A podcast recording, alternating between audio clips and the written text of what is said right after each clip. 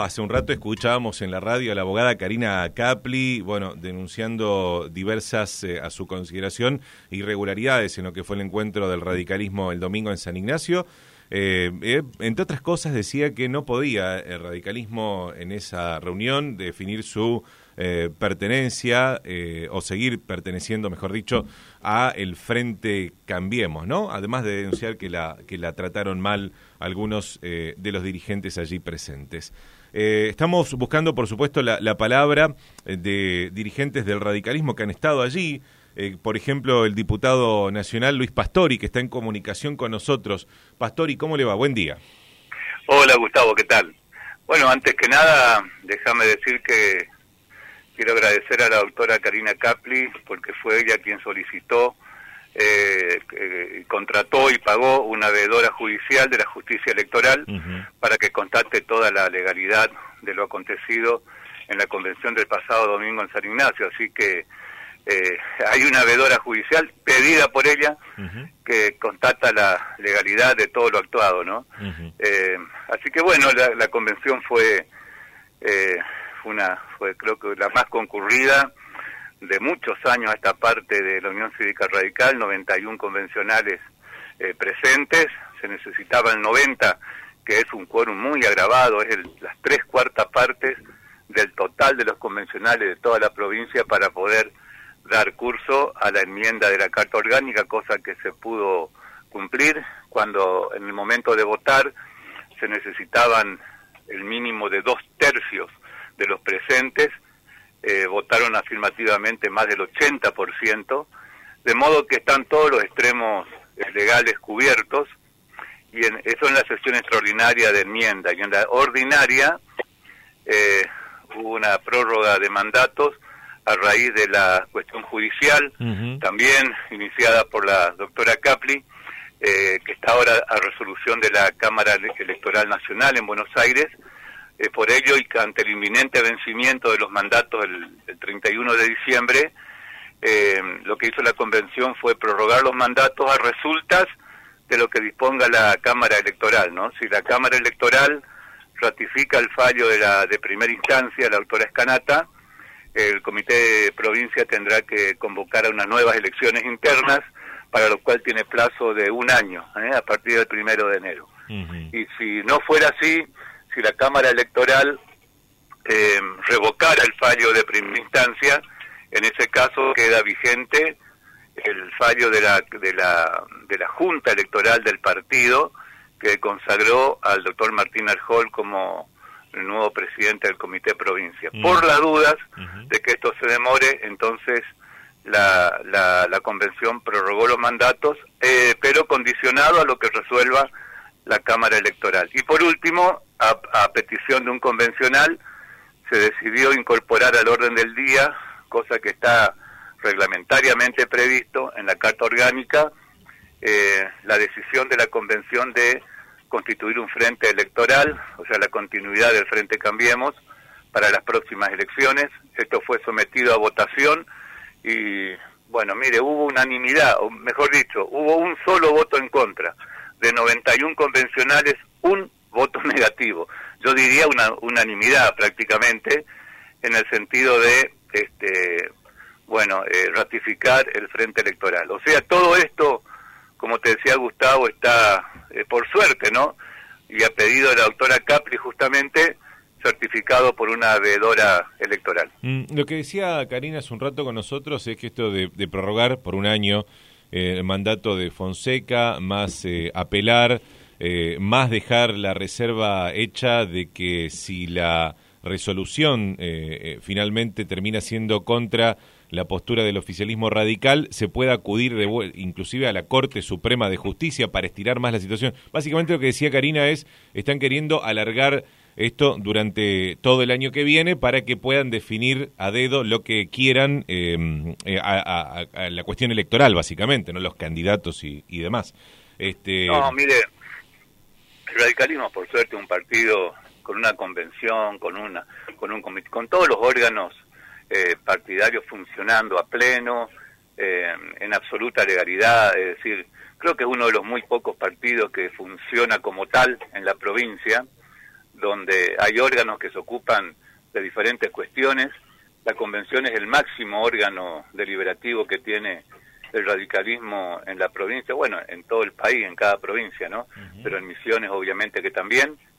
Y, todo lo que eh, se resuelve está dentro del marco de lo que la Carta Orgánica eh, prevé. Así que, eh, bueno, no las posiciones que puedan tener otras personas, como la doctora Capli, bueno, son posturas personales, opiniones personales, pero que no tienen desde nuestro punto de vista, de vista sustento alguno, ¿no? Son cuestiones meramente, eh, bueno, son todas cuestiones que son pueden ser opinables, pero que está todo dentro del marco de la facultad que tiene la convención como órgano máximo y es, es lo que se ha hecho, ¿no? Y se ha hecho, como te decía, con una muy amplia participación y con una votación en todo sentido eh, muy, muy, muy, este, eh, muy marcada, ¿no? Te hablaba de más del 80% para aprobar la enmienda, eh, la unanimidad prácticamente, menos uno para aprobar la continuidad del frente electoral, da cuenta de que hay un consenso mm, ampliamente mayoritario y que hay una posición absolutamente minoritaria que representa a la autora. Mm. Eh, Pastori, ante semejante cantidad de votos a favor de, seguir este, formando frente con, eh, formando parte del Frente Cambiemos, mejor dicho, junto con el PRO, eh, ¿quiere decir que el, radical, el afiliado radical y el dirigente radical están contentos con lo que es la participación y la injerencia, la actuación que puedan tener eh, los radicales en, lo que es el, el, espacio de que gobierna a nivel nación? Eh, ¿Es así, digamos? ¿Están conformes con eso? Eh, no, es lineal la cuestión, ¿no? Sino, por un lado, eh, la necesidad de dar continuidad a un, a un frente que se aprobó ya hace poco más de tres años en Gualeguaychú a nivel nacional, que ha sido ratificado por la Convención Nacional del Partido el año pasado en la ciudad de La Plata, en el mes de abril, que obviamente va a continuar en las elecciones del año que viene. Esto no significa que el radicalismo no tenga alguna postura crítica en algunas cuestiones que tienen que ver con la marcha del gobierno. Creo que tenemos que dar un salto de calidad y superar lo que es una mera alianza electoral y una alianza de tipo parlamentaria como la que se da aquí en el Congreso de la Nación en ambas cámaras para pasar a ser una verdadera coalición de gobierno. Esto es lo que nosotros aspiramos y este es el salto de calidad que estamos reclamando, pero no nos queda tampoco ninguna duda de que esta es la herramienta idónea para ello y de que este, cambiemos es esa esperanza que el pueblo argentino votó eh, en dos oportunidades consecutivas y que estamos confiados en que lo va a volver a hacer el, próximo año. ¿Tiene eh, el radicalismo misionero posibilidad de, si así lo deciden sus dirigentes, eh, intentar imponer un candidato a gobernador en la provincia para el próximo año o, el que definirá eso termina, terminará siendo el PRO, este, eh, Pastori? No, no, esto se va a resolver en, en, de común acuerdo no solamente entre el radicalismo y el PRO, sino la coalición cívica, FE, Libertad, Valores y Cambio, los cinco partidos que conformamos Cambiemos en la provincia de Misiones. Seguramente es posible que se incorporen eh, algunos o algunos más, pero hoy son cinco partidos, de modo que esto lo vamos a definir seguramente mucho más rápido que tarde porque los tiempos ya marcan que comenzado el nuevo año eh, y ante la posible adelantamiento, ante el posible adelantamiento de elecciones en la provincia de Misiones, se, especula con que puede ser en las primeras semanas de junio, eh, incluso algunos hablan de fines de mayo. Bueno, este, obviamente esto no es de ahora, esto ya se viene hablando desde hace bastante tiempo. Eh, la Alianza Cambiemos en Misiones va a definir su candidatura seguramente de, común acuerdo, especialmente en lo que hace al gobernador y dice, ¿no? Que es una fórmula. Así que no no te puedo adelantar nombres porque no los tenemos, pero que yo estoy seguro que a través de un acuerdo maduro entre toda la dirigencia de los partidos que lo integramos lo vamos a lograr. No, le pregunto esto porque lo que se comenta, por supuesto nadie lo ha salido a decir este, pero lo que se comenta es que ya está definido que el PRO va a poner su candidato a gobernador y que le ha dejado, no quiero decir cargos menores, pero eh, cargos legislativos nomás en todo caso al radicalismo para el próximo año.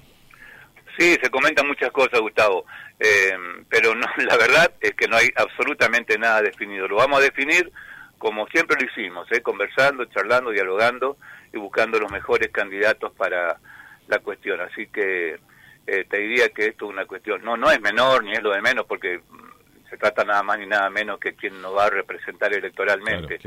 Pero pero pero lo vamos a hacer con, como siempre lo hicimos, ¿eh? charlando, conversando, buscando los mejores candidatos. No, no va a ser para nada traumático. Bueno, y la última que le hago, Pastori, ya no tiene que ver eh, con la convención radical ni, ni la manera de elegir los candidatos, sino tiene que ver más bien con los jubilados. Hace exactamente un año este, atrás se había votado esa normativa de cambio de, de actualización de los saberes jubilatorios, que finalmente, bueno, a la luz de lo que ha sido la inflación de este año, han terminado perdiendo mucho poder adquisitivo los jubilados, como han perdido poder adquisitivo el resto de los argentinos. ¿Cree usted que eso el año que viene va a mejorar o, eh, admiten desde el oficialismo que efectivamente se equivocaron con ese índice de actualización? No, mire, eh, si se hubiese mantenido el anterior índice, eh, no hubiese variado la situación porque tomaba en cuenta la recaudación este, tributaria en función de los, la recaudación que va al ANSES para eh, financiar el sistema previsional público y de reparto. Y, todos sabemos que esta recaudación es variable, sube, baja respecto a la inflación, mientras que el actual índice tiene un componente del 70% de la inflación y 30% en base a la evolución de los salarios de los trabajadores estables eh, este proceso inflacionario que este año termina muy alto, eh, el más elevado de los últimos tiempos, eh, va a repercutir, porque como viene con un rezago de seis meses en la aplicación de la fórmula, va a impactar muy fuertemente en los reajustes de, marzo y en el reajuste de junio. No se olviden que son cuatro ajustes por año actualmente, no antes eran dos. Así que eh, este, este impacto inflacionario se va a, sentir muy fuertemente en, las actualizaciones de marzo y de junio, en un año en que la inflación va a estar a la baja. Ya comenzó la, la desaceleración de la inflación, así que en un contexto de una inflación a la baja, sin embargo vamos a tener un índice de actualización con la inflación pasada, que fue alta, con lo cual ahí se va a ver, eh, van a sentir una recomposición eh, muy, muy importante. inflación a la baja, pero a costa de, una recesión importante también, este diputado, ¿no es cierto? Sí, sí, sí, sí, claro. Eh, recesión que también este, eh, confiamos que ya se ha tocado el piso, digamos, en los meses de septiembre, octubre, noviembre, y la marca em, empezamos a ver alguna señal de, de reactivación. Creo que hay tres locomotoras que van a empujar a la economía, como son la, la cosecha fina que comienza en el mes de abril, ya sin sequía y con una cosecha récord que se estima en soja y maíz, eh, con la cuestión energética, con las exportaciones en materia no solamente agropecuaria, sino energética, vaca muerta, en gas y petróleo, que, están que está habiendo una producción excepcional, y también con las obras de infraestructura a partir de los proyectos PPP, que finalmente están obteniendo el financiamiento que necesitan. Así que somos conteste en que somos muy optimistas en que la economía va a tener un repunte muy significativo el próximo año. Le agradezco el tiempo que nos ha dado al aire, diputado Pastori. Es un placer, Gustavo. Hasta luego. Hasta luego. El diputado nacional Luis Pastori del radicalismo de Cambiemos eh, también hablaba al respecto de lo que fue